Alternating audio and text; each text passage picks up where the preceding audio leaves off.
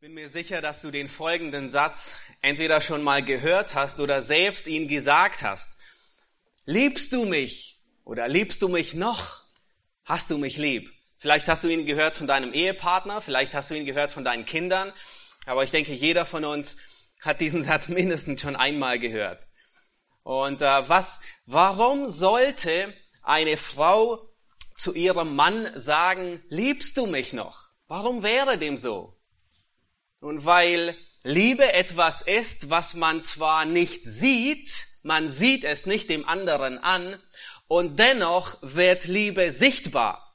Ein Mann, der seiner Frau freundlich begegnet und äh, äh sie ehrt, deutet darauf hin, dass er sie lieb hat. Äh, stattdessen ein Mann, der äh, seiner Frau dauernd ins Wort fällt, ähm, der in der Öffentlichkeit andauernd schlecht redet über seine Frau und äh, der so tut, als wäre sie gar nicht da und sie dauernd ignoriert, das deutet sehr wohl auf einen Mann hin, der seine Frau wahrscheinlich nicht liebt. Das heißt, der Punkt ist, Liebe an und für sich ist nicht sichtbar. Man kann sie nicht sehen, aber Liebe wird sichtbar durch die Art und Weise, wie man dem anderen begegnet. Und genau das tut Paulus im ersten Korintherbrief in Kapitel 13. Und ihr dürft den Text gerne aufschlagen. Wir werden heute durch einige, eigentlich nur durch anderthalb Verse durchgehen. Ähm, aber Paulus, was er hier tut, ist, dieses, dieses Kapitel ist eins der großartigsten, ein sehr bekanntes und ein herausforderndes Kapitel. Und was Paulus hier tut, ist, er beschreibt, wie sich Liebe ausdrückt, wie Liebe sichtbar wird. Nun, in diesem Text geht es nicht primär darum, wie wir Gott lieben. Es geht auch nicht primär darum, dass wir als Ehemänner unsere Frauen lieben oder die Frauen ihre Ehemänner. Es geht nicht primär, auch wenn, auch wenn einige hier sind, die verlobt sind und wenn hier viele sind, die verheiratet sind, ähm, der, der primäre Aspekt in diesem Kapitel ist nicht, wie wir in zwischenmenschlichen Beziehungen ähm, umgehen, wie wir einander in der Ehe lieben, wie wir Christus lieben, wie wir Gott lieben. Das sind alles Prinzipien, die anwendbar sind aus diesem Text, aber der ganze Punkt in diesem Abschnitt ist das Zusammenleben als Gemeinde.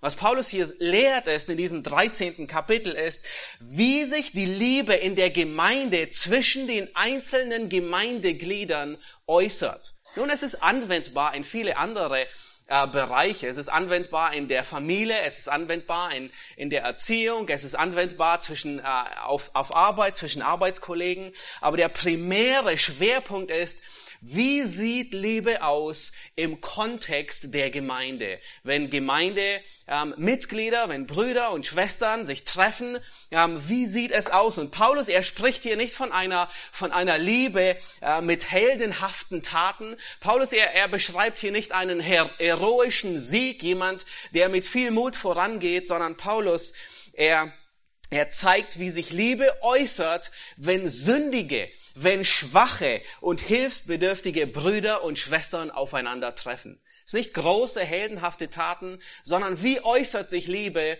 wenn ein Haufen Sünder, erretteter Sünder zusammenkommen und wie sieht es aus? Und auch wenn dieses Kapitel als das hohe Lied der Liebe angesehen wird, und es ist in der Tat ein außergewöhnliches Kapitel, so beschreibt es, so, so ist der Kontext doch tatsächlich eher zurechtweisender Art. Und Paulus, er, er konfrontiert und korrigiert die Missstände in Korinth. Nun lasst uns die ersten acht Verse lesen, auch wenn wir nachher nur auf die Verse 4 und äh, 5,5 eingehen werden, aber ähm, äh, wir wollen des, des Zusammenhangs ähm, die ersten acht Verse lesen.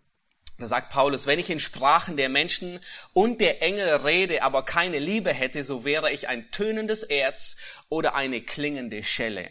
Und wenn ich Weissagung hätte und alle Geheimnisse wüsste und alle Erkenntnis und wenn ich allen Glauben besäße, so dass ich Berge versetzen und keine Liebe hätte, so wäre ich nichts. Und wenn ich all meine Habe austeilte und meinen Leib hingebe, damit ich verbrannt würde, aber keine Liebe hätte, so nütze es mir nichts. Die Liebe ist langmütig und gütig. Die Liebe beneidet nicht. Die Liebe prahlt nicht. Sie bläht sich nicht auf. Sie ist nicht unanständig. Sie sucht nicht das ihre. Sie lässt sich nicht erbittern. Sie rechnet Böses nicht zu. Sie freut sich nicht an der Ungerechtigkeit. Sie freut sich aber an der Wahrheit. Sie erträgt alles. Sie glaubt alles. Sie hofft alles. Sie erduldet alles. Die Liebe hört niemals auf. Was wahre Worte und gewichtige Worte. Wir haben in der letzten Predigt haben wir gesehen, dass ähm, die Haltung, und es war der, Titel der letzten Predigt und es ist auch der Titel dieser Predigt, dass die Haltung wichtiger ist als der Dienst. Die Haltung ist wichtiger als der Dienst. Wir haben das letzte Mal gesehen in den ersten drei Versen, Paulus, er beschreibt hier sehr viele Gaben und die Art und Weise, wie jemand dient. Und wir haben gesehen, dass ein Dienst ohne Liebe abstoßend ist. Er tut weh in den Ohren. Es ist wie eine Kuhglocke, die einfach nur klingt und nichts bewegt, nichts verändert. Wir haben gesehen, Vers 2, dass ein Dienst ohne Liebe wertlos ist. Es nützt nichts, kannst es lieber sein lassen. Und wir haben gesehen, dass ein Dienst ohne Liebe verlustreich ist. Nun, wir hoffen, wir bleiben nicht dabei. Ich werde am Schluss nochmal darauf eingehen. Das heißt, alle, die etwas missverstanden haben und gesagt haben, oh, lass uns lieber gar nicht dienen, die haben etwas Grundlegendes missverstanden. Wir haben gesehen, dass in Korinth der größte Mangel nicht an Gnadengaben war, die waren alle da, sondern der größte Mangel in Korinth war, diese Gnadengaben in Liebe zu praktizieren. Nun, was wir heute tun werden, ist, wir werden durch die ersten sieben der 14 beziehungsweise 15 ähm, Eigenschaften durchgehen und äh, Eigenschaft für Eigenschaft äh, durchgehen. Wir beginnen in Vers 4 und wir gehen die ersten sieben Eigenschaften durch und dann schließe ich mit äh, drei Beobachtungen oder Anwendungspunkten. Nun, ihr habt die Gliederung im Wochenblatt vor euch. Eigentlich ist es ein Unding, äh, äh, sieben äh, äh, Punkte aufzuzählen, aber diese sieben Punkte gibt uns der Text. Von daher halten wir uns den Text ähm, und äh, kürzen es nicht auf drei oder vier oder wie viele auch immer. Und wir beginnen in Vers 4, wo Paulus hier mit den Eigenschaften beginnt und er sagt, die Liebe ist langmütig. Nun, manche übersetzen hier das Wort auch mit geduldig. Die Liebe ist geduldig. Und das, das Wort, das hier ähm, äh, dem, dem Grundtext nahelegt, ist, es setzt sich zusammen aus zwei Wörtern und es bedeutet, die Liebe hat, hat, äh, hat lange Wut oder lange Zorn. Das heißt, die Liebe braucht lange, bis sie wütend ist oder bis sie zornig ist. Es bedeutet, Selbstkontrolle auszuüben angesichts dessen, dass ich provoziert werde. Es bedeutet, einen Gefühlsausbruch über jemanden zurückzuhalten, obwohl ich dazu neigen würde, ähm, ärgerlich zu reagieren. Es bedeutet, die Situation zu ertragen, eine Person zu ertragen, ohne dass ich mich andauernd über sie beschwerde, dass ich ruhig bleibe über die Person, auch wenn sie mich ganz gewaltig ärgert oder herausfordert und provoziert. Und ähm, äh, das wird sehr gut illustriert in Matthäus 18 und, und hier wird sogar dasselbe Wort gebraucht. Matthäus 18, Vers 26, da finden wir einen Diener und dieser Diener, er war seinem Herrn 10.000 Talente schuldig. Nun, wir haben heute andere Währungen und äh, auf Anhieb war, ähm, weiß keiner, wie viel das ist. Ähm, es sind diese 10.000 Talente sind 200.000 Jahresgehälter. Du kannst dir ausrechnen, wie viel du verdienst im Jahr. Ähm, es sind 200.000 Arbeitsgehälter. Nun, wenn wir das herunterkürzen auf 40 Arbeitsjahre, ich weiß nicht, wie viel du arbeiten wirst in deinem Leben, aber gehen wir davon aus, du wirst 40, mindestens 40 Arbeitsjahre arbeiten müssen, dann werden es 5000 Leben, die jemand arbeiten ähm, leben müsste, um diese große Schuld abzubezahlen. Das entspricht ungefähr 5 Billionen Euro, wenn wir es in der heutigen Zahl ausdrücken würden. Das ist eine 9 mit, äh, eine, eine äh, äh, 5 mit 9 Nullen. Nun, dieser arme Mann, wir wissen gar nicht, wie viel, eigentlich hätte er gar nicht so viel ausgeben können, aber das ist die Schuld, die er hatte eine ungehörig große Schuld. 5000 Leben würden nicht ausreichen, um diese Schuld zu decken. Und weil er nicht bezahlen kann, will ihn der Herr mit allem, was er hat, mit seiner Frau, mit seinen Kindern, mit allem Besitz verkaufen und zu Geld machen. Und dann sagt dieser arme Mann, und er bittet und sagt, habe Geduld mit mir. Und wortwörtlich sagt er zu ihm, sei langmütig mit mir, so will ich dir alles bezahlen. Das heißt, worum er bittet ist, hab Geduld, bis du deinen Ärger vollkommen über mich ausgießt. Ja, er ist gerecht, aber zögere ihn noch ein wenig hinaus. Warte noch ein wenig ab, ich will es erstatten. Nun, er würde in 5000 Jahren le leben erst den ganzen Preis erstatten. Also er, er fordert hier ein Unding an, an, eine, an eine lange Zeit von Geduld. Aber die Langmut dieses Herrn, sie geht so weit, dass er nicht nur abwartet und ihm bildhaft 5000 Leben gewährt, sondern die Langmut, sie geht so weit, dass er ihm die ganze Schuld vergibt. Und dieser Illustration, die Jesus hier gebraucht in Matthäus 18, geht eine wichtige und grundlegende Frage voraus, die Petrus stellt. Und Petrus sagt, wie oft soll ich meinem Bruder vergeben, der gegen mich sündigt? In anderen Worten stellt Petrus die Frage, wann kann ich endlich explodieren? Reicht es, dass ich ihm siebenmal vergebe und dann meinen ganzen Zorn auf ihn ausgieße, weil ich es nicht mehr ertragen kann? Und Jesus sagt, nein, es reicht nicht. Und dann antwortet er mit diesem Gleichnis. Nun, Langmut, Paulus sagt, die Liebe ist langmütig. Langmut beschreibt jemanden, der auf die Fehler und auf die Sünden und das Versagen seiner Mitgeschwister nicht explosiv reagiert. Langmut beschreibt jemanden, der langsam ist zum Zorn. Und wie oft haben wir das notwendig im Zusammenleben in der Gemeinde? Da ärgern wir uns über Personen. Wir ärgern uns darüber, äh, dass keiner da ist, um zu helfen, wenn wir Hilfe brauchen. Wir ärgern uns darüber, ähm, dass der andere so schwer von Begriff ist und so lange braucht, um zu wachsen. Wir ärgern uns darüber, dass der andere falsche Entscheidungen trifft. Oder wir ärgern uns über einen Zustand und sagen, das ist unausstehlich, das kann man nicht dulden. Oder wir ärgern uns über den einen Bruder und die andere Schwester. Langmut bedeutet, geduldig zu sein mit den Fehlern des anderen, mit dem Versagen des anderen.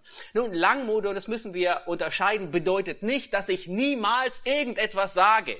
Ich sage zu dem anderen niemals, ähm, äh, irgendwas, was, was mir auf der Seele ist, sondern Langmut bedeutet, dass ich meine zornige Ausdrucksweise zähme und zurückhalte bedeutet nicht, dass ich nie einen auf seine Fehler aufmerksam mache, sondern es bedeutet, dass ich meine Reaktion, meinen Zorn unter Kontrolle, ähm, unter ihm, ihm die Schranken weise. Und Jakobus 5, ähm, er beschreibt sehr, wie dieses aussieht. Und, und offensichtlich war, waren die Probleme, zu denen Jakobus äh, schreibt, hatten sie dieselben Probleme und Schwierigkeiten wie die korinthische Gemeinde. Wen wundert's? Wir sind alle Sünder. Und Jakobus muss ihnen genau dasselbe sagen, wie Paulus ihnen sagt und sagt, wartet geduldig, seufzt nicht gegeneinander. Langmut bedeutet, dass ich meinen Zornausbruch aufhalte und ihn zähme. Und wenn wir uns erinnern daran, was Gottes Langmut mit uns getan hat, dann ist es unvorstellbar. Warum können wir langmütig sein? Wir können langmütig sein, weil Gott langmütig zu uns war. Und wozu hat die Langmut Gottes uns gebracht? Was hat die Langmut Gottes in uns geführt? Es war die Langmut Gottes, die uns errettet hat. Wir sind gerettet, weil Gott langmütig war. Und lass uns zweite, zweite Eigenschaft ansehen. Und Paulus sagt, die Liebe ist gütig.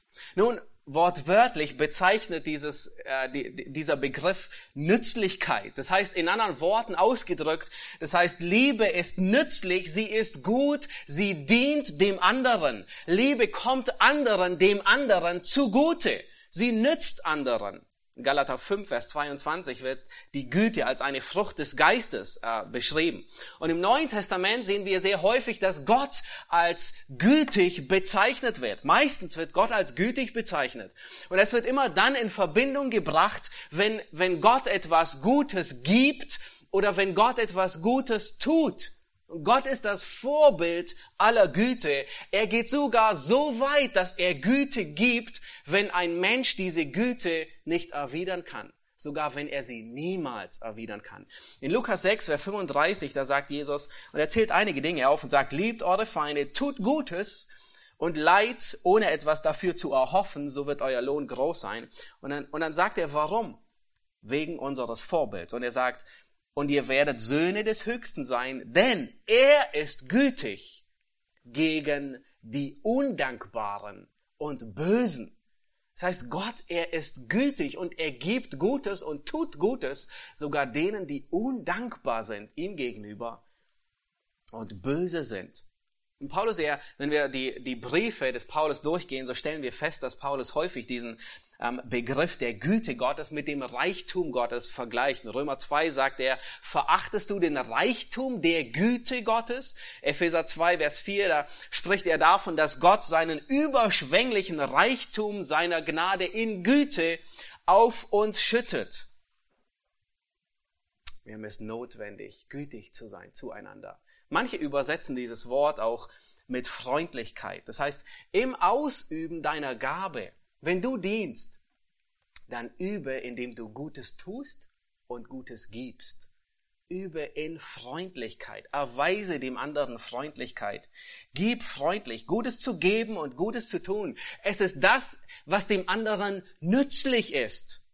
Ob es nun, und es kann so unterschiedlich sein, wie es nur, wie es nur Möglichkeiten gibt zu dienen. Ob es nun Trost ist, wie du dienst, ob es, ob du jemandem hilfst mit Ermutigung, weil es nützlich ist, ob es Weisheit ist, die du jemandem gibst, einen guten Ratschlag, ob es praktische Hilfe ist, äh, wie du dich als nützlich erweist, oder ob es Freundschaft ist, die du jemandem anbietest und die jemandem nützlich ist, gleichgültig wie es aussieht. Du bist bestrebt, dem anderen in Freundlichkeit, in Güte, ähm, ihm gegenüberzustehen und ihm zu begegnen. Gutes tun und Gutes geben. Die dritte Eigenschaft, die Paulus hier sagt, ist, Liebe beneidet nicht. Nun, ich hoffe, ihr habt gesehen im, im, im Vorlesen dieser Verse, dass in dieser ganzen Aufzählung von 15 Eigenschaften achtmal das Wort nicht vorkommt. Das heißt, in all dem, was Paulus sagt, Liebe ist, Liebe ist, und dann zählt er acht Eigenschaften auf, wie Liebe eben nicht ist. Nun, warum muss Paulus das tun? Offensichtlich, weil diese, diese Eigenschaften hier in der Gemeinde in Korinth vorkommen.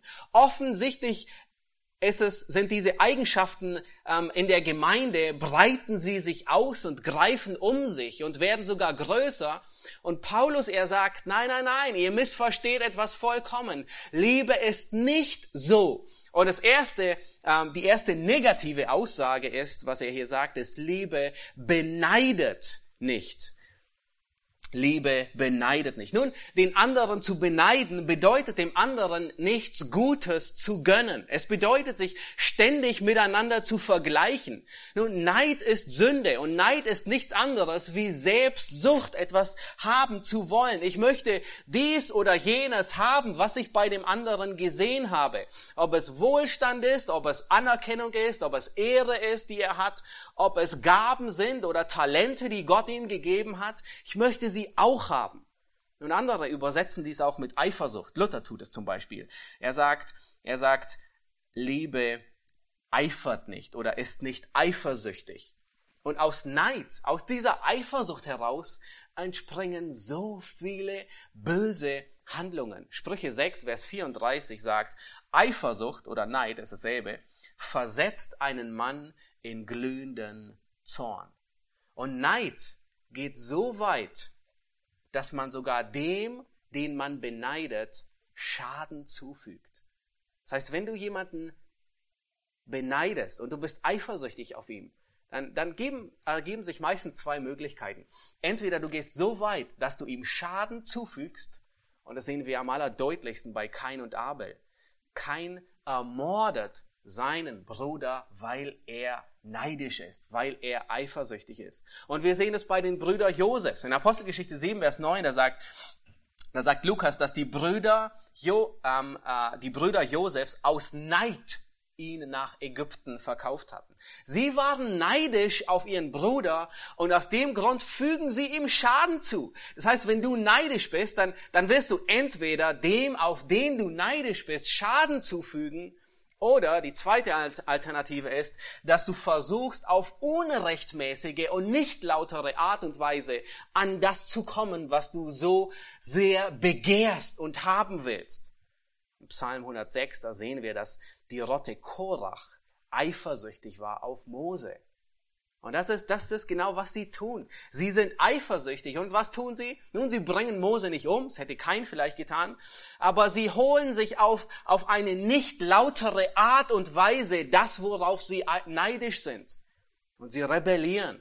Und sie sagen, sollte Gott nur durch dich reden? Wir wollen auch, wir sind auch Leviten. Und sie nehmen sich den Ruhm und die Ehre in einer Art und Weise, die nicht rechtens ist. Sie rebellieren. Und Gott, er, er, er urteilt sofort. Und bis heute, es ist ein Sprichwort, die Rotte Korach. Und er lässt den Boden auftun und die Erde verschlingt sie lebendig, um deutlich zu machen, dass Gott das als Sünde ansieht. Und wisst ihr, was das Problem war? Es war Neid. Es war Eifersucht. Und es kommt aus dem Herzen. Neid ist eng mit Habsucht verknüpft. Ich will etwas für mich haben, was ich bei dem anderen sehe. Die Korinther, sie waren neidisch. Sie waren neidisch und eifersüchtig auf die Gaben, die der andere hatte. Sie waren selbstsüchtig. Jeder wollte die besonders spektakulären Geistesgaben selbst haben. Sie dachten, das wertet den einzelnen Gläubigen auf. Es macht sie wichtiger für das Reich Gottes. Und sie vergaßen vollkommen, dass Gott die Korinther in der Konstellation zusammengesetzt hat, so wie sie waren. Sie vergaßen, dass der Heilige Geist Gaben austeilt und nicht der Gläubige sich aussucht, welche er gerne haben möchte. Sie vergaßen, dass das Ziel darin besteht, dem anderen zu dienen mit der Gabe und nicht sich selbst zu dienen und sich selbst dabei gut zu fühlen. Paulus sagt, die Liebe, sie beneidet nicht. Die Liebe, sie führt keinen Konkurrenzkampf. Sie, die Liebe, sie wird nicht bitter. Die Liebe, sie hasst den anderen nicht, wenn er erfolgreich ist. Sie hasst den anderen nicht für das Ansehen, für seinen Besitz, für seine Gaben, für seinen fruchtbaren Dienst, sondern sie freut sich mit ihm mit. Das ist, was Paulus hier sagt. Und du kannst einen ganz einfachen Test machen, ob du neidisch bist oder nicht. Bist du bereit für einen Test? Ein Test, ob du neidisch bist oder nicht. Wenn du den, der neben dir sitzt, nur nicht zwingend in der Bank, aber mit dem du zusammen dienst, ähm, wenn, wenn er wirklich erfolgreich ist und einen gesegneten Dienst hat und äh, er hat einen fruchtbaren Dienst, freust du dich über seinen Erfolg oder wurmt es dich? Ich glaube, das ist fast das richtige Wort. Es, es ärgert dich am besten innen drin. All dein Leben ist voller Herausforderungen. Du bist krank, du hast Allergien, das Geld wird knapp, alles misslingt und ihm gelingt immer alles auf Anhieb. Und Gott hat ihm bei weitem äh, mindestens neun Talente mehr gegeben wie dir. Und alle lieben seinen Dienst, alle lieben ihren Kuchen, wenn es gemeinsames Mittagessen gibt hier. Oder alle, alle lieben ihren Salat. Sie hatten viel besseren Geschmack, wie du ihn hast. Sie hat die braveren Kinder oder den freundlicheren Mann. Sie ist um so vieles begeisterter. Freust du dich mit, wenn du siehst, dass jemand, dass dein Bruder, deine Schwester gedeiht und, und, und, und, ähm, und, und Gott ehrt?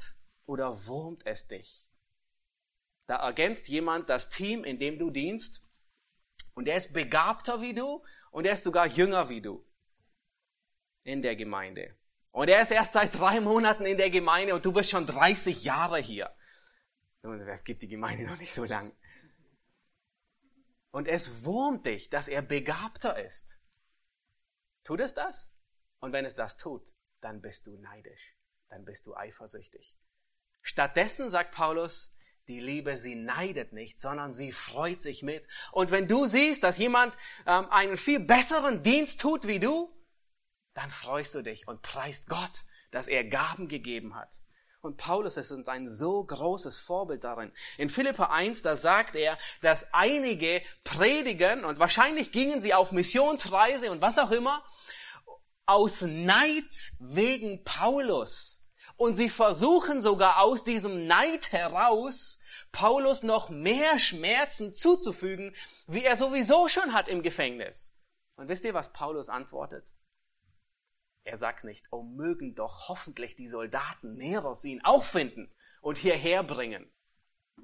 Nein, sondern Paulus sagt, ich freue mich, wird auf die eine oder andere Art und Weise Christus gepredigt. Das heißt, selbst wenn dein Bruder neben dir noch aus unlauteren Motiven noch mehr hervorsticht wie du, selbst dann freust du dich. Auch wenn seine Motive noch nicht mal richtig sind, sondern du preist Gott, dass er gibt und das, das zehrt so sehr an unserer Sündhaftigkeit, an unserem Ego. Wenn du dich nicht von Herzen mitfreuen kannst, Das ist wahrscheinlich ein Funken Neid oder Eifersucht in deinem Herzen. Und manchmal ist dieser Funke nicht nur ein Funke, sondern ein ganzer Waldbrand. Und Paulus, er sagt hier, die Liebe, sie neidet nicht. Liebe sieht Menschen und deren Gaben in einem völlig anderen Licht. Wenn die Liebe jemanden sieht, der einen gesegneten und fruchtbaren Dienst hat, dann freut sie sich mit. In Sprüche 14, Vers 30, ähm, da lesen wir, ein gelassenes Herz ist das Leben des Leibes. Aber Eifersucht oder Neid ist Fraß in den Gebeinen. So beschreibt auf sehr illustrative Art und Weise Salomo Eifersucht. Eifersucht ist Fraß in den Gebeiden. In der Deckung von Kirchenbänken beginnt dieses Geschwür vor sich hin zu fressen. Und ihm ist jedes Mittel recht, ob es Kritik ist, ob es schlechte Worte sind, ähm, ob es üble Nachrede ist. All dies gebraucht es und es geht herunter wie Öl dem sündhaften Menschen. Es gibt nur ein Mittel, das Neid in deinem Leben kurieren kann und das ist die Liebe werden am Schluss noch sehen, wenn uns diese fehlt, was zu tun ist. Die vierte Eigenschaft, die Paulus hier nennt, ist Liebe, sie prahlt nicht.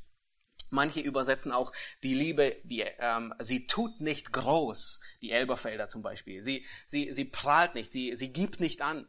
Und dies traf in keinerlei Weise auf die Korinther zu. Nun, es ist erschreckend, dass zwei Drittel dieses Wortes rühmen in der Bibel im Neuen Testament vorkommt und zwei Drittel dürft ihr raten, in welchem Brief am allermeisten. Im Korintherbrief, in den Korintherbriefen, in beiden. Paulus sagt in 1. Korinther 3, 21, so rühme sich nun niemand irgendwelcher Menschen. Das heißt, die rühmen sich, die einen sagen, ich rühme nicht des Paulus, ich bin sein Jünger, die anderen, ich des Apollos. 1. Ähm, Korinther 4, 7 sagt Paulus, was rühmst du dich, als ob du es nicht empfangen hättest? 1. Korinther 5, 6 noch einmal sagt Paulus, euer Rühmen ist nicht gut. Sie rühmen sich, dass sie so tolerant sind und mit Sünde so gut umgehen können in ihrer eigenen Sichtweise. Der Kontext, in dem Paulus dies andauernd erwähnt, ist das gegenseitige Dienen. Das heißt, jeder prahlt mit dem, womit er dient. Jeder prahlt, er hebt sich selbst hervor, er hebt seine Gabe hervor, er hebt sein Gelingen hervor. Er brüstet sich, er gibt an, er, er lobt sich selbst.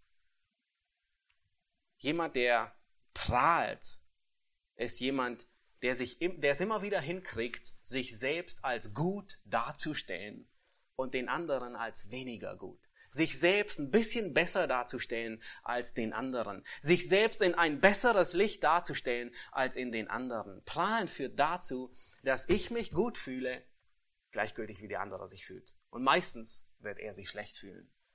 Prahlen erhebt mich, macht mich ein bisschen besser und den anderen geringer. Prahlen ist nichts, nichts anderes wie Eigenlob. Nun, wir wissen aus diesem Sprichwort, das fast jeder kennt und in der Schule lernt, Eigenlob stinkt.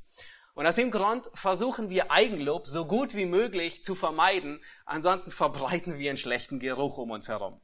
Aber wir sind dabei so gute Experten, Verpackungsexperten würde ich sagen, geworden, dass wir unser Eigenlob so gut und hübsch verpacken, dass man auf Anhieb gar nicht merkt, dass es Eigenlob ist und stinkt. Aber es, es führt dazu. Wir prahlen. Und dies führt zu Zwiespalt im Leib. Diese Haltung, sagt Paulus, sie kommt nicht aus der Liebe.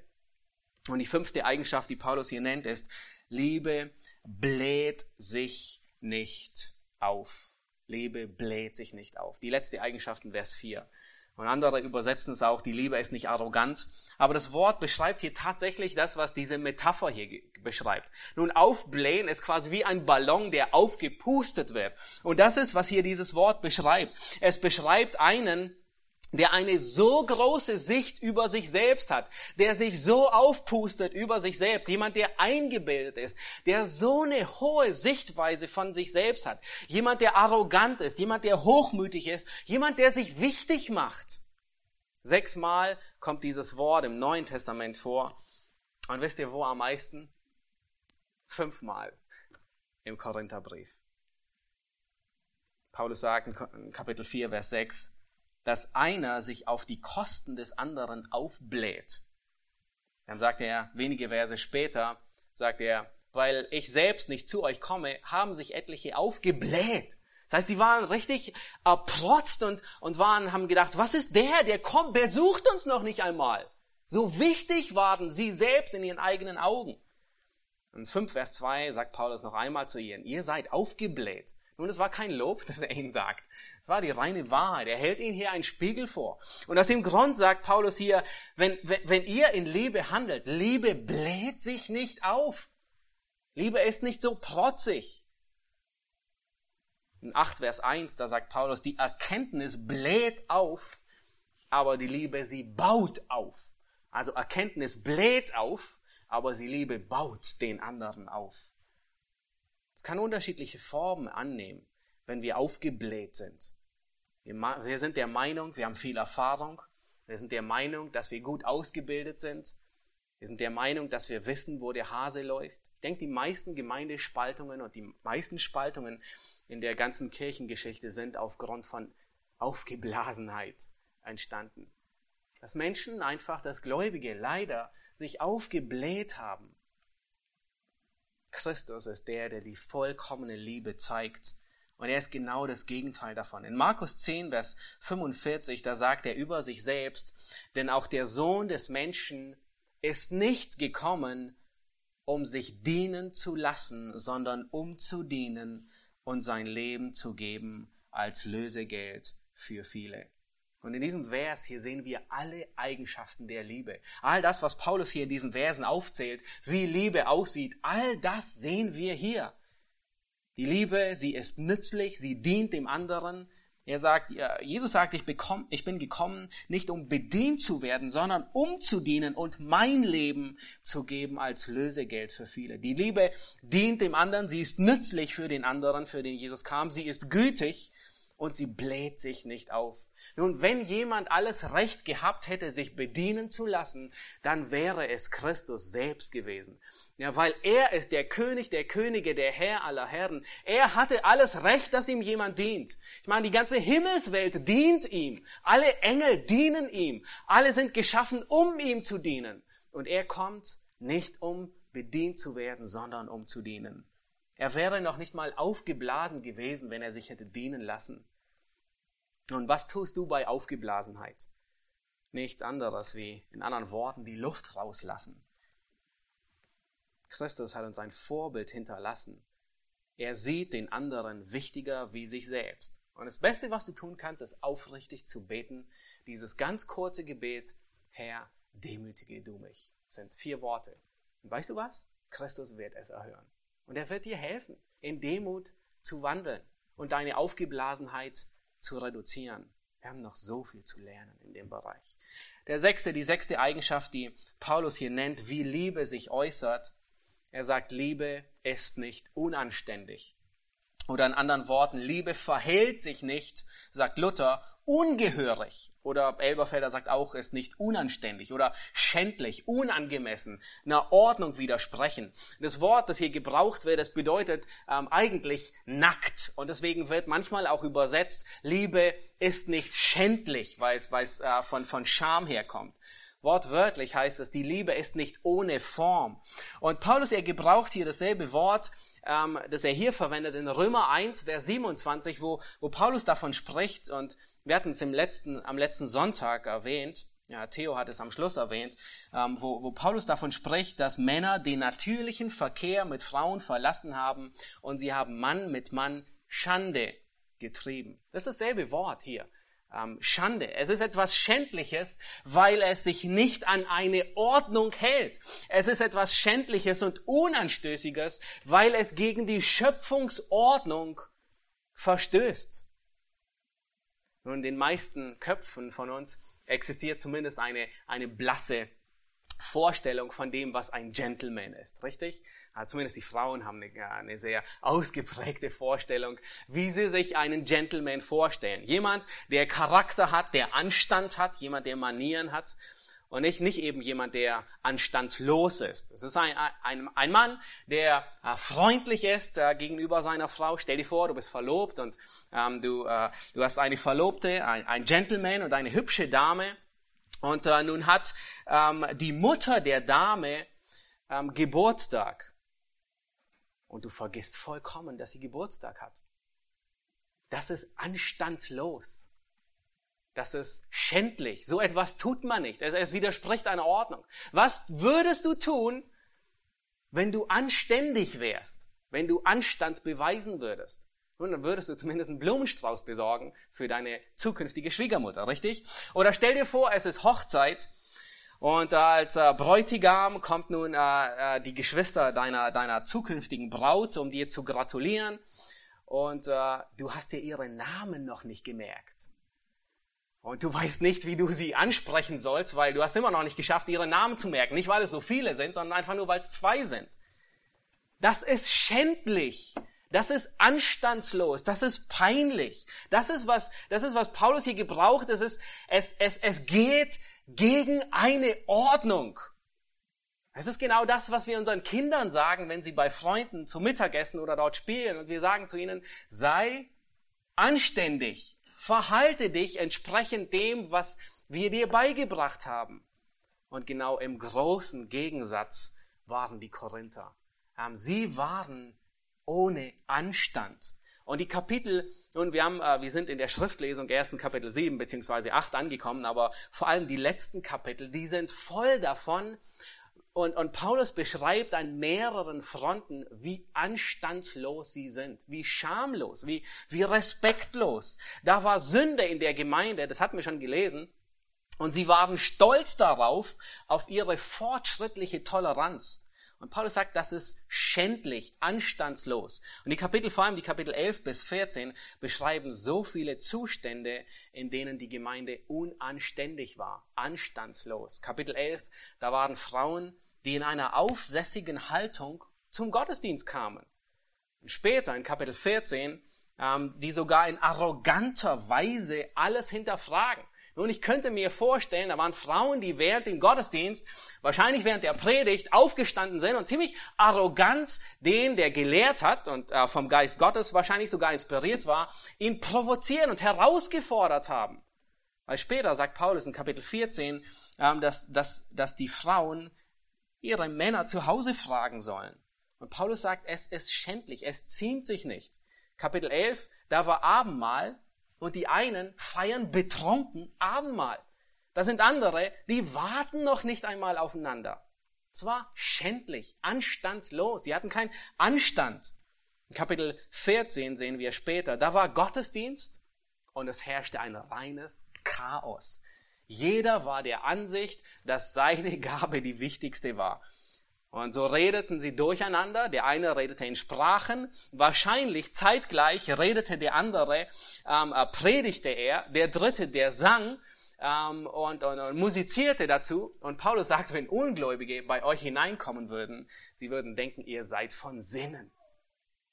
Und Paulus Anweisung ist, lasst alles ordentlich geschehen. Und er, er gebraucht hier dieses Wort und sagt, Gott ist nicht ein Gott der Unordnung, sondern des Friedens. Das heißt, Paulus, er muss die Korinther tadeln. Ihr Verhalten zeigt nicht, dass Liebe vorhanden ist, weil Liebe respektiert Ordnungen. Liebe verhält sich anständig gegenüber von, von, von Ordnungen, die Gott festgelegt hat.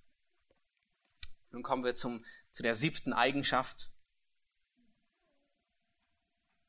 Und ich denke, es ist der Höhepunkt zumindest von heute. Wir werden uns, das ist auch die letzte Eigenschaft, die wir uns ansehen werden. Und Paulus, er sagt, die Liebe, sie sucht nicht das ihre. Und ich halte noch einmal fest, was Paulus hier tut, ist, in all diesen, in all diesen Beschreibungen gibt er keine Definition. Und er sagt nicht, das und das und das ist Liebe. Es ist keine Definition der Liebe, sondern er beschreibt, wie Liebe sichtbar wird im im Zusammenleben der Gemeinde. Und dennoch denke ich, dass diese letzte Eigenschaft, die wir uns heute ansehen werden, ist nicht die letzte im ganzen Kontext, aber die letzte, die wir uns heute ansehen, dass diese Eigenschaft das Herzstück der Liebe ist. Die Liebe, sie sucht nicht das ihre. Das heißt, Paulus sagt hier, echte Liebe ist nicht selbstsüchtig. Und das, was im Garten Eden durch die Sünde ruiniert wurde und pervertiert wurde, ist eben die Selbstsucht des Menschen. Der Mensch, er wurde von einem Gott lieber und von einem Nächsten lieber zu einem Selbstlieber. Und alles, was er tut, ist sich selbst über alles zu lieben. Sein höchstes Ziel war nicht mehr Gott und seinen Nächsten zu dienen, sondern sich selbst zu lieben. Selbstsucht und Selbstverherrlichung ist das Kennzeichen eines Sünders. Ein sehr guter Bibellehrer, er sagte, kuriere Selbstsucht und du schaffst den Garten Eden. Kuriere Selbstsucht und du schaffst den Garten Eden. Und ich denke, er hat so recht. Das ist, was im Garten Eden verloren gegangen ist. Und das ist, was den neuen Garten Eden, sprich den Himmel, einst regieren wird. Keine Sünde wird da sein. Es wird keine Selbstsucht mehr im Himmel sein. Und die Gemeinde, sie sollte ein Vorgeschmack dessen sein von dem Garten Eden. Die Gemeinde sollte ein Vorgeschmack, ein Wohlgeruch sein des Himmels, ein Ort, wo Selbstsucht mehr und mehr ausgerottet wird. Die Liebe, sie sucht nicht das ihre. Das bedeutet, die Liebe, sie sucht nicht mein, ich suche nicht meinen eigenen Vorteil. Ich suche nicht, wie ich am besten durch die Sache hindurchkomme. Ich bin nicht selbstsüchtig. Ich bestehe nicht auf meinem Recht. Die Liebe verlangt nicht nach Anerkennung. Und wie, wie setzt man das um? Paulus, er sagt in Galater 6, Vers 2, einer trage des anderen Last so sollt ihr das Gesetz des Christus erfüllen. Nun, was war das Gesetz des Christus? Das Gesetz des Christus ist, liebt einander, so wie ich euch geliebt habe. Nun, wie lieben wir unseren Bruder? Paulus sagt äh, im Galaterbrief, dem Vers, den wir gerade gelesen haben, einer trage des anderen Last, indem wir einander helfen, die Last des anderen zu tragen. Und Christus ist das beste Vorbild in Selbstlosigkeit. Von Bethlehem bis Golgatha hat er nie auf seinem Willen und nie auf seinem Recht bestanden. Fortwährend sagt er immer wieder, ich tue den Willen dessen, der mich gesandt hat. Ich tue den Willen meines Vaters. Und bis wenige Stunden vor dem Kreuz, bis zum Garten Gethsemane, da sagt er, nicht mein, sondern dein Wille geschehe. Lass uns lernen von Paulus, von dem, was er sagt. Liebe hat immer den Bruder und die Schwester vor Augen. Was dient dem anderen? Was fördert den anderen? Was erfreut den anderen? Was nützt dem anderen? Was hilft dem anderen? In Römer 13, Vers 10, da sagt Paulus, die Liebe tut dem Nächsten nichts Böses. Nun, man könnte hinzufügen, sondern nur Gutes. Und dann sagt er, so ist nun die Liebe die Erfüllung des Gesetzes. Das ist, was die Liebe ist in Gottes Sichtweise. Und ich komme zum Schluss und ich möchte noch ähm, drei, drei Anwendungen ähm, äh, oder, oder Beobachtungen, die wir aus diesem, aus diesem Abschnitt lernen und die ich denke, die grundlegend und sehr wichtig sind, ähm, weitergeben. Das erste ist Strebe nach Liebe. Ihr findet das im Wochenblatt auf der zweiten Seite ganz unten. Ähm, Strebe nach Liebe. Nun, das 1. Korinther 13 in diesem ganzen Kapitel ist kein einziger Imperativ. In diesem ganzen Kapitel ist kein Verb, das in Befehls Ton oder, oder Form gegeben ist im Sinne, tue das, tue das, tue das. Nein. Aber stattdessen sehen wir, dass dieses ganze Kapitel eingerahmt ist zwischen zwei Imperativen. Ähm, der, der Vers, der unserem Kapitel vorausgeht, Kapitel 12, Vers 31, da sagt Paulus, strebt eifrig nach den vorzüglichen Gaben. Und der Vers, der sich unserem Kapitel anschließt, Kapitel 13, das heißt Kapitel 14, Vers 1, da sagt Paulus, strebt nach der Liebe. Strebe nach der Liebe. Nun ist euch aufgefallen, diesen Beschreibungen, wir sind zwar nur die Hälfte durchgegangen, aber äh, selbst in den anderen, ist euch etwas Grundlegendes aufgefallen? Paulus, er beschreibt hier nicht die Handlung, sondern er beschreibt die Herzenshaltung. Nicht die Handlung, sondern die Herzenshandlung oder Herzenseinstellung. Paulus, er sagt nicht, Liebe, sie kauft jede, äh, jede Woche einen Blumenstrauß. Paulus, er sagt nicht, Liebe ähm, hinterlässt immer eine saubere Küche. Und das tut sie auch, aber das sagt Paulus nicht. Paulus, er sagt auch nicht, Liebe wischt immer den Boden auf.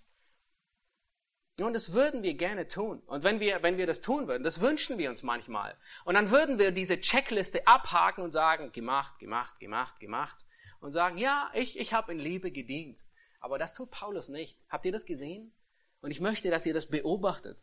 Was Paulus hier tut, ist, er spricht die Herzenseinstellung an. Er sagt, er sagt, es geht nicht darum, was ich dem anderen tue, sondern es geht darum, in welcher Haltung ich dem anderen begegne. Und was hier auf den Operationstisch Gottes muss, das ist nicht unsere, unsere, Handlung, nicht das, was wir tun, sondern unser Herz muss vor Gott ähm, auf den OP-Tisch. Und Gott muss es anpassen. Und es fällt uns so schwer. Es fällt uns so schwer, weil wir Sünder sind. Das Herzstück der Sünde ist Selbstsucht. Und Liebe, sagt Paulus, sucht eben nicht das ihre. Liebe ist genau das Gegenteil von Selbstsucht, von dem, was im Garten Eden ähm, durch die Sünde hervorkam. Diese Liebe haben wir notwendig. Und das Neue Testament, es lehrt durchgängig, dass wir diese Liebe erst dann geben können, wenn wir sie von Gott empfangen haben.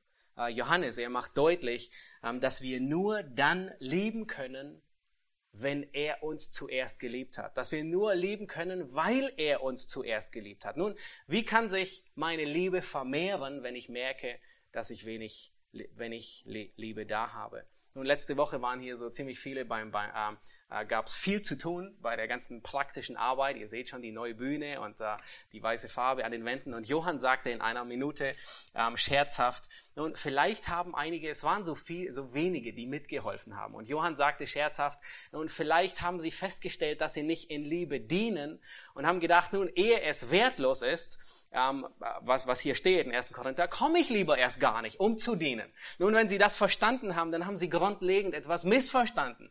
Aber das ist dennoch eine legitime Frage. Nun, wenn ich merke, dass ich nicht in Liebe diene oder dass mir die Liebe fehlt im Dienen, was tue ich? Nun, du könntest sagen, oh, dann diene ich lieber gar nicht. Aber weißt du was, dann bist du noch liebloser, wie du vorher schon warst ähm, sondern du änderst deine Haltung, wie du dienst. Du änderst und mehrst arbeitest an deiner Haltung. In 2. Korinther 5, Vers 14, da beschreibt Paulus, was ihn antreibt. Und Paulus sagt, denn die Liebe des Christus drängt uns.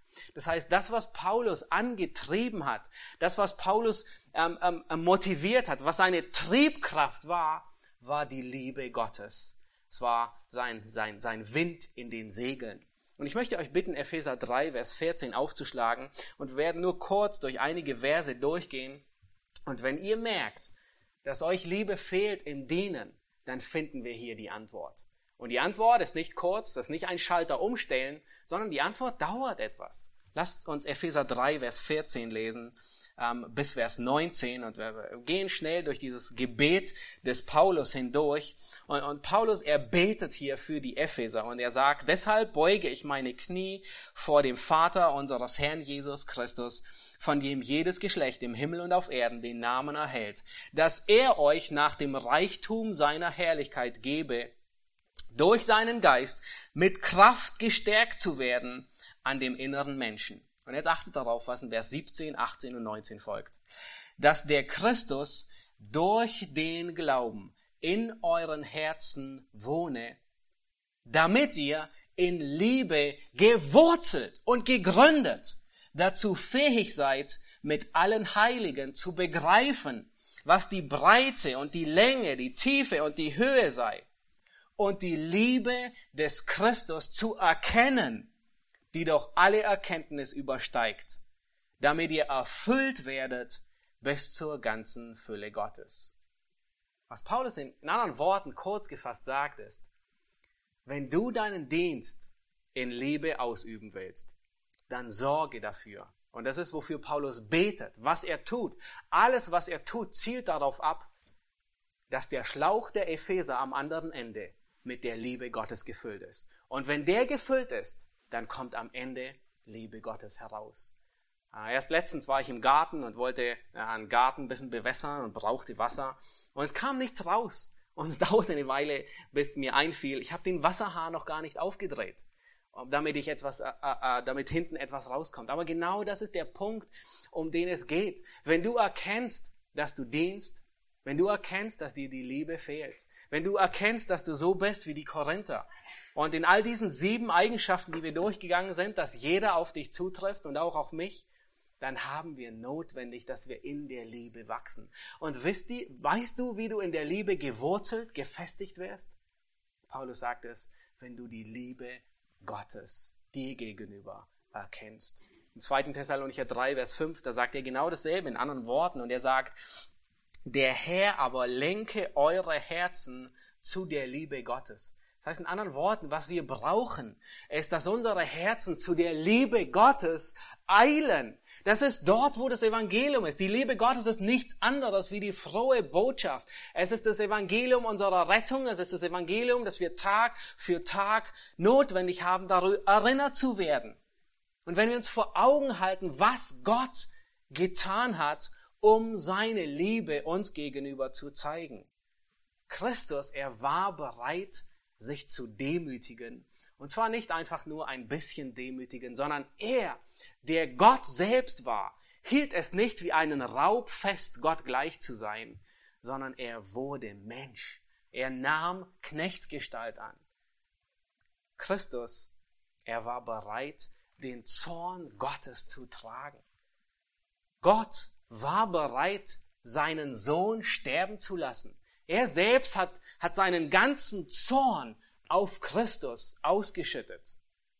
Sein Leben, sein alles geliebten Sohn. Erst wenn wir voll des Evangeliums werden, wenn wir Tag für Tag zum Evangelium zurückkehren, erst wenn uns das Evangelium wirklich wie der Wind die Segel kräftigt, erst dann können wir diese Liebe weitergeben. Der zweite Anwendungspunkt ist, lass dich nicht von Umständen ablenken. Lass dich von Umständen nicht ablenken. Nun, Liebe, die Liebe, die Paulus hier beschreibt bei den Korinthern, sie ist nicht abhängig von irgendwelchen Umständen. Paulus, er, er rahmt dieses hübsche Kapitel der Liebe nicht in einen Kontext der Freundschaft hinein, in einen Kontext, wo alle Zuneigung füreinander empfinden, in einen Kontext, wo alle sich umarmen und sich küssen und freundlich sind zueinander, sondern Paulus, er setzt dieses Kapitel dieses Bild der Liebe in eine vollkommen unvollkommene Gemeinde hinein. Und wir versuchen gerne uns auszureden und zu sagen, oh, wenn sich die Umstände doch ein wenig ändern, dann würde ich mehr lieben. Wenn der andere ein wenig freundlicher wäre oder wenn, wenn sich das und das bei dem anderen ändern würde, dann würde ich ihm mehr Liebe zeigen. Aber nein, Paulus, er sagt im ganzen, äh, im ganzen Kapitel lässt die Liebe sich nicht von Umständen ablenken. Nicht Umstände Umstände haben keinerlei Auswirkung auf die Herzenshaltung. Es macht keinerlei Auswirkung, aus welcher Kultur jemand kommt, welche Sprache er spricht. Paulus, er sagt hier nicht, achte darauf, ob das Alter entsprechend ist, ob er dir sympathisch ist oder nicht sympathisch ist, ob er gut riecht oder nicht gut riecht, ob er, ob er gut angezogen ist oder altmodisch angezogen ist. Paulus sagt nicht, erweise ihm nur dann Liebe, wenn er auch freundlich zu dir ist oder wenn er dich zurückliebt. Nein, Paulus sagt, erweise immer Liebe, diene immer in Liebe, egal wie die Umstände sind. Die Umstände haben keine Auswirkung auf deine Haltung, in der du dienst. Paulus sagt, es gibt keine Umstände hier für die Liebe. Eigentlich geht er sogar noch viel weiter und sagt, genau das Gegenteil ist der Fall. Die Gemeinde in Korinth, sie ist eine so unvollkommene Gemeinde. Eine Gemeinde, die mit so viel Heiligen, Unheiligen gefüllt ist, mit so vielen Sündern, dass Paulus ausgerechnet sagt, in dieser Gemeinde, warte nicht, bis sich die Zustände ändern, sondern diene in Liebe. Deine Liebe hat nichts mit den Umständen zu tun, in denen du dich befindest. Und die dritte Anwendung, das Punkt, den wir hier lernen wollen, ist, wenn du all das tust, wenn du, nun, wir sind nur sieben Eigenschaften durchgegangen. Und ich hoffe, du hast einen Vorgeschmack dessen bekommen, was, was Paulus, wie Paulus die Liebe beschreibt dann kommt in dir sicherlich ein Gedanke hoch. Warum? Weil wir alle Menschen sind. Wir sind alle Sünder. Und der Gedanke ist, okay, wenn ich all das tue, wenn ich nicht eifersüchtig bin, wenn ich langmütig bin, wenn ich gütig bin, wenn ich nicht neide, wenn ich nicht prahle, mich nicht aufblähe, wenn ich nicht unanständig bin, auch wenn ich noch nicht mal das suche, was mir dient, dann komme ich zu kurz. Was ist? Dann, Herr, wenn ich all dies tue, dann, dann komme ich zu kurz. Dann bleibt etwas auf der Strecke liegen. Und das ist eine Lüge, die uns Satan glauben lassen will. Der dritte Aspekt, den, den ich möchte, dass wir lernen, ist, glaube nicht der Lüge, dass du zu kurz kommst, wenn du liebst, wenn du selbstlos bist, wenn du den anderen mehr respektierst, ihn höher achtest wie dich selbst. Es ist eine Lüge, die Satan uns glauben lassen will. Wenn wir an Christus denken, Christus ist das vollkommene Beispiel. Er war derjenige, der am selbstlosesten war. Ist er zu kurz gekommen? Hat es ihm irgendeinen Zacken aus der Krone gebrochen, dass er sich gedemütigt hat, dass er gedient hat, dass er, obwohl er Gott war, so liebevoll war? Kein einzigen, sondern es hat seine Herrlichkeit noch mehr erhöht. Wenn wir an Mose denken, diesen Mann, der so demütig war, dass es seinesgleichen kaum gab, hat es ihn, hat es ihm einen Zacken aus der Krone gerissen? Nein, es hat ihn umso mehr geehrt und verherrlicht. Denken wir an Paulus. Paulus, der mehr als alle anderen Liebe gedient haben. Und was lernen wir von ihm? Er war jemand, den man um seiner Freude willen beneiden konnte. Paulus war jemanden, der, der selbstlos war, der aufopferungsvoll gedient hat, der in Liebe gedient hat. Und er war jemand, der voller Freude war, selbst im Gefängnis. Er hatte mehr Freude in Ketten wie der wohlhabendste Millionär auf seiner Yacht, wenn er mitten im, im Atlantik ist und auf Urlaubsreise geht. Paulus hatte mehr Freuden in seinen Ketten. Er war wirklich zu beneiden um seiner Freude willen. Er ist nicht zu kurz gekommen. Das ist der Teufel, der uns glauben lassen will, dass wenn wir aufopferungsvoll in Liebe dienen, dass wir zu kurz kommen. Das Einzige, was zu kurz kommt, ist unser eigenes Ego, unser eigener Stolz, unsere eigene Selbstsucht. Lasst uns, wie Paulus sagt, nach Liebe streben. Und ich schließe mit den Worten, die ich schon zitiert hatte. Wenn wir, wenn wir Selbstsucht kurieren, dann schafft es den Garten Eden. Und möge unsere Gemeinde ein Ort sein, die ein Vorgeschmack dessen ist, was uns im Himmel erwartet, weil wir in Liebe einer dem anderen dienen. Das einzige Arzneimittel gegen diese Selbstsucht, sie zu kurieren, ist die Liebe Gottes. Es ist das Evangelium, das wir erkennen. Lass uns aufstehen und ich möchte beten. Himmlischer Vater, wir danken dir für dein Wort. Es ist wie ein Spiegel, das uns unsere eigene Sündhaftigkeit, unsere Unzulänglichkeiten aufzeigt.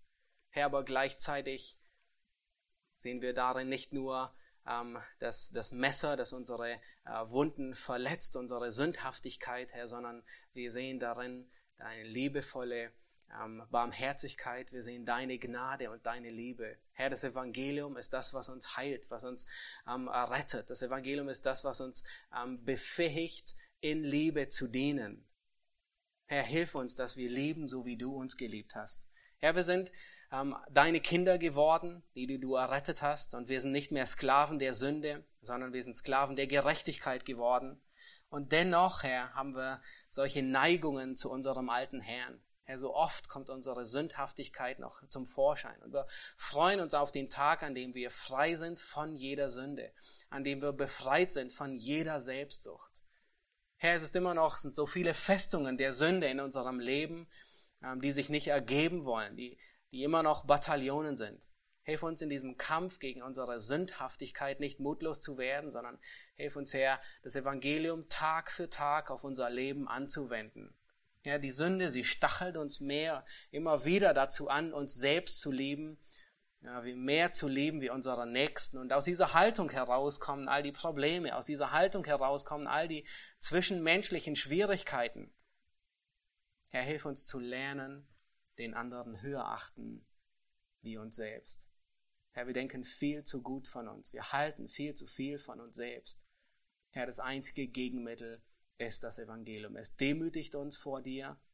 Es lässt nichts Gutes an uns übrig, aber es zeigt uns auf, dass alle, alles Gute aus deiner Hand kommt, dass alle Güte in dir zu finden ist. Gib du Gnade, Herr, dass wir am Lernen und Erkennen, was Liebe ist, weil wir sie in dir und an dir sehen, weil du sie uns gegenüber ausgelebt hast.